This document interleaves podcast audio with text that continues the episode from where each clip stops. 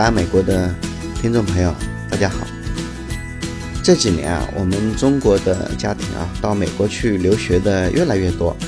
以前呢，我们留学的目的啊，主要是去读大学。美国的大学当然是全球知名嘛。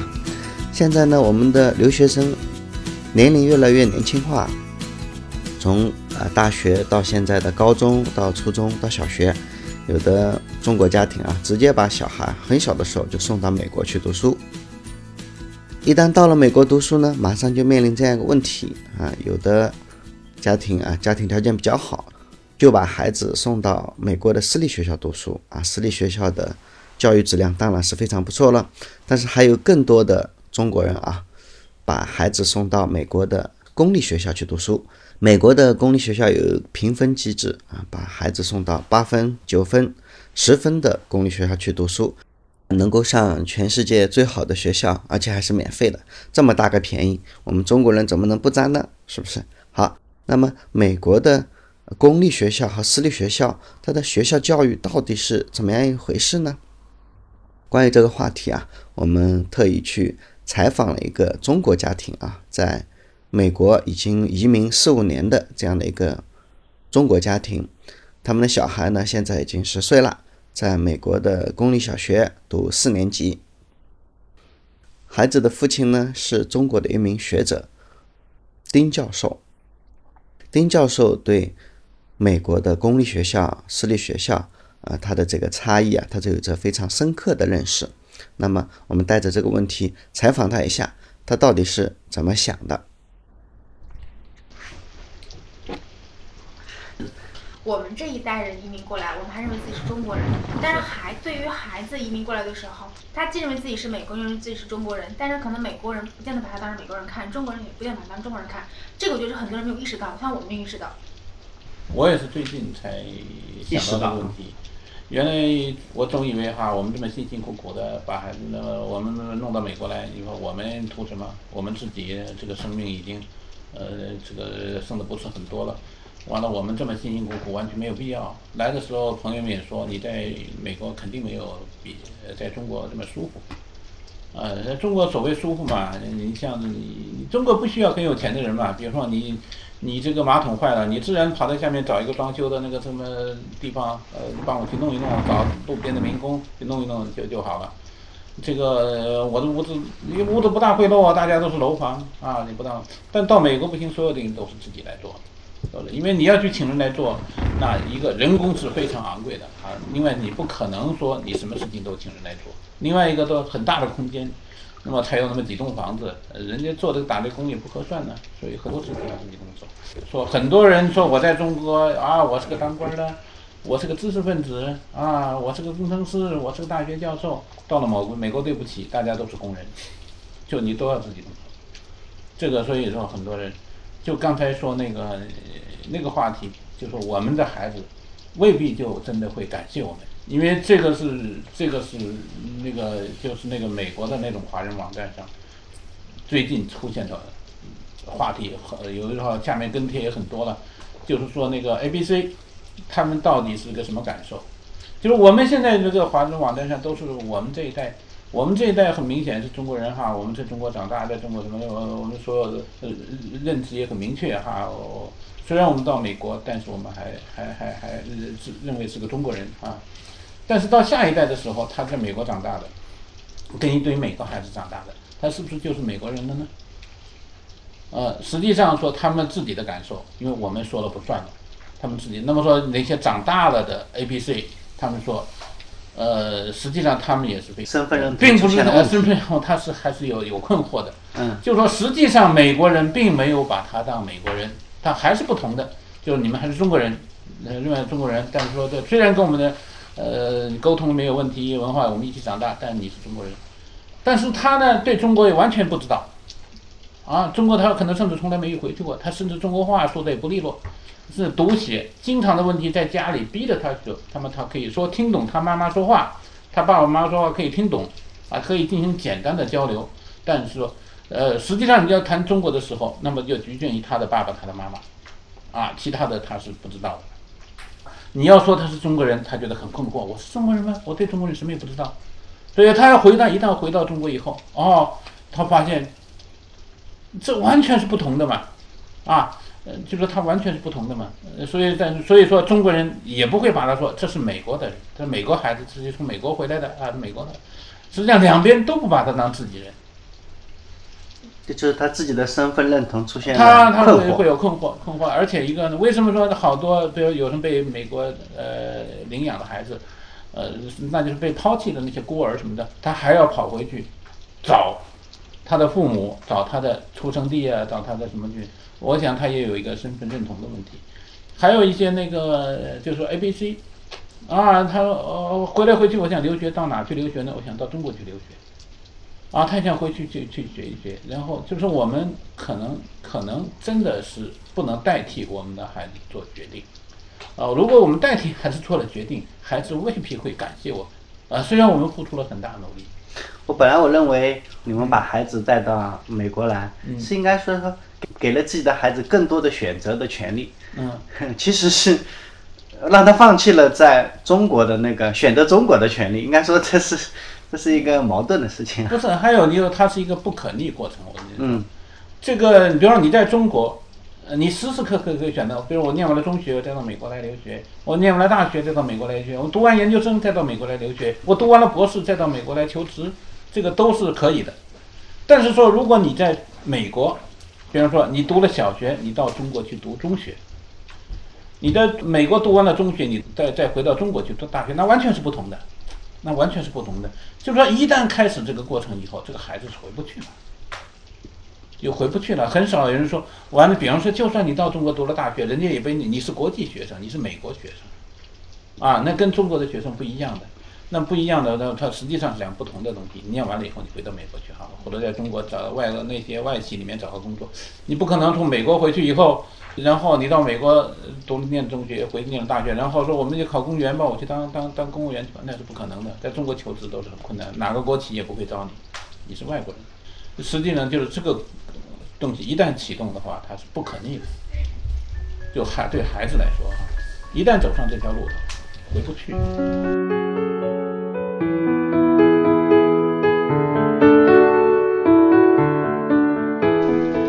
你觉得美国的教育啊，就是刚才你提到美国的教育，它其实是一个一个非常严重的一个阶层化的一个一个一个差异，是吧？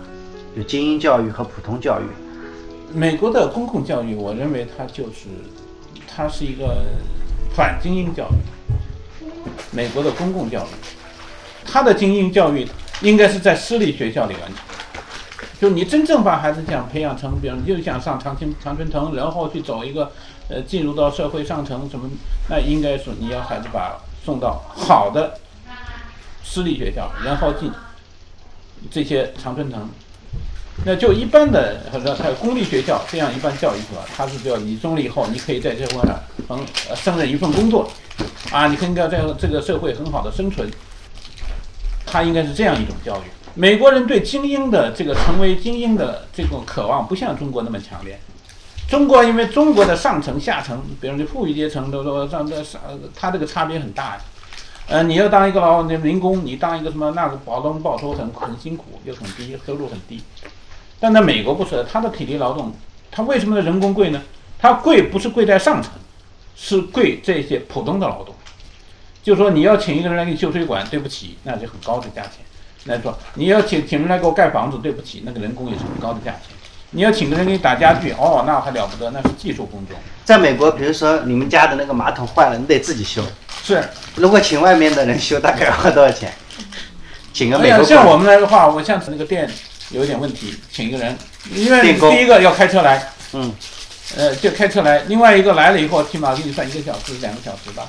嗯，反正一般你请稍微带点技术性的工作，那恐怕一百块钱是起价，一百一百美金是起价的。然后、呃、你要根据你的时间嘛，你说一天两天，嗯就是所有这种修理性的工作，绝大部分的成本是人工，人工是非常昂贵的。而且这个美国房子又大，呃，就是说这个很好，所以这个这方面的所以它维护一个房子的成本也很高。维护房子成本，他因为他用这种办法，因为他就是上层下层的差别并不大嘛。你要请人的没有人，实际上他是真正的不比中国要更那平等了。实际上，美国我觉得好像比中国至少要更平等，就是说体力劳动和脑力劳动，上层和下层，城市和乡村差别都很小，很小。你可能在你要是如果说一个体力工人劳动工劳动的，你要如果整天工作，那可能你的收入会超过一个大学教授。哎，你比方请人干那些很重的体力劳动、很脏的活，那都是收入很高的，收入很高的。但是呢，这公务员都不是高收入的工作。美国的高收入，医生，嗯，比如说那种大牌的律师，还还有我大的什么会计师，这个收入都是在英特尔什么里面做工程师，大概也能够拿到一万块钱一个月。哦，那种东西可能都不止吧？啊，你要造那种大公司的工程师，应该不止一万块钱吧？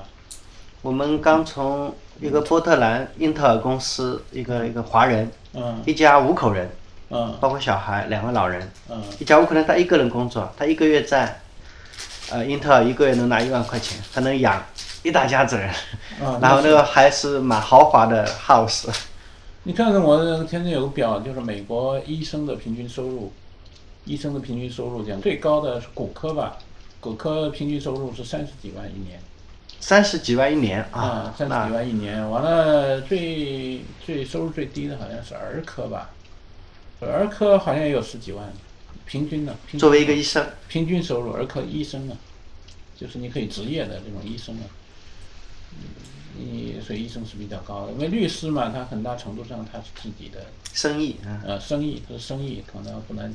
因为美国的律师，律师大部分都是用合伙制的嘛，你的律师楼都是合伙制的，包括很多那种私立诊所也是合伙制的。就你刚才说的，我们几个几个医生啊，自己租了这这个房子，你是这科，他是那科的，然后各有各的业务，各有各的病人，各有各的收入。哎，还说回刚才小孩子的那个公立学校和私立学校，在美国，其实，在您看来就是一个区分那个小孩分层的一个。他为什么那么高的？他是他通常把把这个社会分成分开。实际上，中国可能跟美国这个教育中小学的教育是相反的。美国的是恰恰说它是一个呃基本的教育，就说你能在这个生活城市基本的工作。然后有基本的生活技能、基本的文化基础，然后基本的社会关系网络，然后形成一个就你就就在这个社会里面，呃，你从这学了，比如中学毕业了，啊，或者学在学一学社区学院里，学一点什么实用的这样的技术技能，然后你在社会里就有一份工作，或者或者你去当个公务员，或者说你去呃搞建筑，你去搞农场，反正你能生活下来。就是这一就这样的一个普通的老百姓，是美国美国的老百姓读了一个社区的大学，啊，他的能够毕业出来一一个一年能够拿三四万四啊。呃，这个不好说，不好说，没有做过规定的啥？呃，没有做过调查，因为这个多数可能都是取决于你你进入哪一个，应该都不是很高的，因为社区学院嘛，你很难，比如像律师啊、医生这样的事情，恐怕是做不了的。你你可能做一些医生的助理、办公室的文员、政府的基础的公务员，可能也就做这些，或者到那个建筑工人呐。他美国的最大问题，体力劳动的价格很高。呃，当然说有这种高质高需要很高知识的、很高技能的这样领域，他会有更高的收入。但普通的劳动者，呃，你要正常的劳动也那个也是很高的。你比方说，你要是。一天挣一百块钱不多嘛，啊，你要说随便你，比如说你在工地上做呀，你在给人打打个零工，一天一百块钱都是很低的工资啊。那一天一百块钱，那一个月假如说有两三千块钱嘛，两三千块钱，那合到人民币，呃，一万多两万，那是这算是最低的最低的收入了。他真正的那种呃那种所谓藤校。那种，比如说像伯克利、斯坦福这种，你恐怕，你完全靠公立学校这么按部就班学上去，很难进入的，你很难进入，除非你孩子孩子就从小要到私立学校读，才有可能上得了什么伯克利。不是这样的，不是这样的，不是这个概念。如果你孩子的资质特别好，或者你付出了大量的代价，比如你天天回家给他辅导功课，先天天给他学很多这个什么东西，那也是可以的，也是可以的。就是说不一定说一定说私立学校，私私立学校的问题就是把自己的责任放到学校去了，就他可以代替一部分家长的工作。啊，他可以不要到外面去请各种什么这个这个办上各种补习班呐、上各种什么东西，那么这些东西要学校都由学校来做，甚至包括培养他良好的生活习惯，这个良好的生活礼节，那么这个私立学校都会都会做。你要如果公立学校是没有这些这些东西的，你要如果说一个从小上私立学校的，然后跟你一个从小一直在公立学校，你家里回到家里没有对他进行很好教育的人。你表现出来你是不同的教养，啊，你甚至你举手投足之间都都有区别，都有区别。甚至这个私立学校对你会更新的怎么鼓励你的这个，鼓励你的个性啊，还要怎么样是更好的培养你各种好的生活习惯呢？这差别还是蛮大的。差别很大。我还有听说，有很多中国人把自己的小孩送到美国来读书嘛。嗯。他说中国的小孩也能读。公立学校，而且还是免费的吗？是啊。那这个美国人这么客气，美国政府这么客气，中国人也享受他的免费公立教育。是啊，他他不准这学生去上学，不准问他的身份的。哦。你是合法的，你是非法的，你是从哪个国家来的？这个可能会有，就说他是不管他什么身份，他要住，只要住在你这个地区，你就要接受他。呃，而且我还听说，就是根据这个小孩的那个成绩啊，嗯，呃，然后可以来才才能选择学校是吧？不是所有的人都能进私立学校的，不是有钱就能进，而要根据你自己的孩子的那个读读书成绩来的是吧？没有什么，没有这一说，没有这一说，因为可能没听说过有什么入学考试，他基本上就是说你进，你该进哪个学校你就进哪个学校，你住在这个地区，那么说你该进这个学校就是就是这个学校。你要搬了，你到那条街上去了，那条街是另外一个学校，你就到那个学校去好了。那我不要那个公立学校，我不要免费的，我愿意花钱进那个私立学校。那你花钱跟跟学校去谈嘛？没问题。学校一般讲是没有问题的，但是这个成效是有限的，呃，你要取决于你的孩子有没有这个潜质。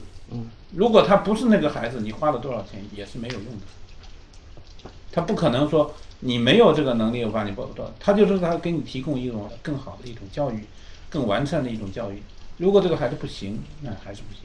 我们见过也多了，见过也多了，好多辛苦把所有的这这个积蓄拿孩子给以为会有的，结果到那跟着就根本就跟不上。啊，那照你这么说，把中国的孩子送到美国来，只是读一个普通的，呃，就是公立学校，没什么必要。我我我我认为是。你也不要贪这个便宜，嗯，不要贪这个。因为他的，照理说，除了你学好英语以外，别的恐怕别的作用都是有限。他的精英教育基本上还是集中在私立学校的。对，嗯嗯，你要如果有钱，你就进私立学校，而且不要一年两年，你就持续的在私立学校里面念，嗯，那样你才可能把孩子敢交给学校里。如果你交给公立学校，那对不起，就孩子的，你除了英语好之外，可能不会有其他的。就是公公立学校教育的小孩就比较简单，教育的方式也比较比较简单化啊。你不，你不是那个概念，他就不是按那个方式培养，啊，就教你最基本的东西。不是，他教也是教，但是他这有个时间，你知道吧？只是半天的时间。你想他学习的时间，再去掉玩的时间、吃饭的时间，他一天一共早上八点半开始上课，到下午三点钟就放学了，这才几个小时。学习的时回来也没有什么作业，所以学的很少。但是他孩子很开心，很很很能放得开，可能也有想法。这一点还还还是有他的好的，也不是说完全就没有他的好的。那那人家美国的教育为什么比中国要要要好呢？就是在学校没有没有，就是没有花大力气去去去要求的孩子。他可能人家有这个规定，反正美国这个上学的时间就是这样的，都是三点钟放学。如果你要有有有这能力的话，你再去送到去哪，再再去再去学一下。啊，在别的别的补习班。对，在旧金山，他们就是，特别是中国人，就是三点钟放学了，父母也没有时间，再把他放到另一个学习的地方，那也是简单的学一下啊。这个时间上，我觉得美国这个上学的这个时间给孩子太宽松了，八点多钟上课，三点钟放学，回来没作业，在学校中间分吃饭的时间、上午活动时间、下午活动时间，再去哪上那个别的地方参观玩一玩。你说这这个心跟游戏一样。对，但是他肯定不像我们中国的中国中国的孩子，早上出去天还没亮，六七点钟就出门了，还早自习嘛。哦哦他们七点钟七点钟开始就早自习了，然后到到晚上六七点钟才回来，然后晚上家长还经常送他们去去去放学以后这个班那个班还有呃那个班那个班，就回来真的是就是这咱就是披星戴月呀，读书啊。不是这个叫大量的浪费。其实一个社会哪需要那么多精英呢？你把每个人都将当精英去培养，那实际上不可能每个人都成为精英我觉。得，但是在在中国，精英阶层和普通的老百姓的收入差距也实实在太大。是呀，说为什么大家都那么努力去进混进那个阶层里面去呢？因为它差距大美国因为它差距小，所以大家也没有那个动力。我非要去干什么？我在家里生活的很好啊，我就在老家里，我我老家我我我我就像我们的我们的孩子，那学不上不上大学？哎呀，实在不行，你借这个院子，你想办法在这个院子搞点什么，我养养猪，喂喂牛，我我你也能生活的实在不行，你砍点树拿去卖木材也好，是吧？你总归还有你，你毕竟在这个地地方长大的嘛，你总能混个一个工作嘛。啊，你找找个什么工作啊？找个工作，然后回来管管自己家院子，管管自己家房子，不很好吗？我还听说我一个朋友，就是他隔壁家就住着一个住着一个女孩，就美国女孩，嗯。十九岁，她不去不去读大学，嗯。拿着政府给的一千五百块钱的补贴，嗯。就五百块钱拿着拿着就就交那个房费，嗯，剩下一千块钱，她就每天吃啊喝啊，在在看电视，胖都胖的要死。美国人，美国本本地美国人，那没办法，那那个他就有这样的美国人。那在欧洲这个现象更严重了，欧洲福利比美国要好得多。美国还总体上不是一个很容易吃福利的地方，在欧洲就更也更多了这种。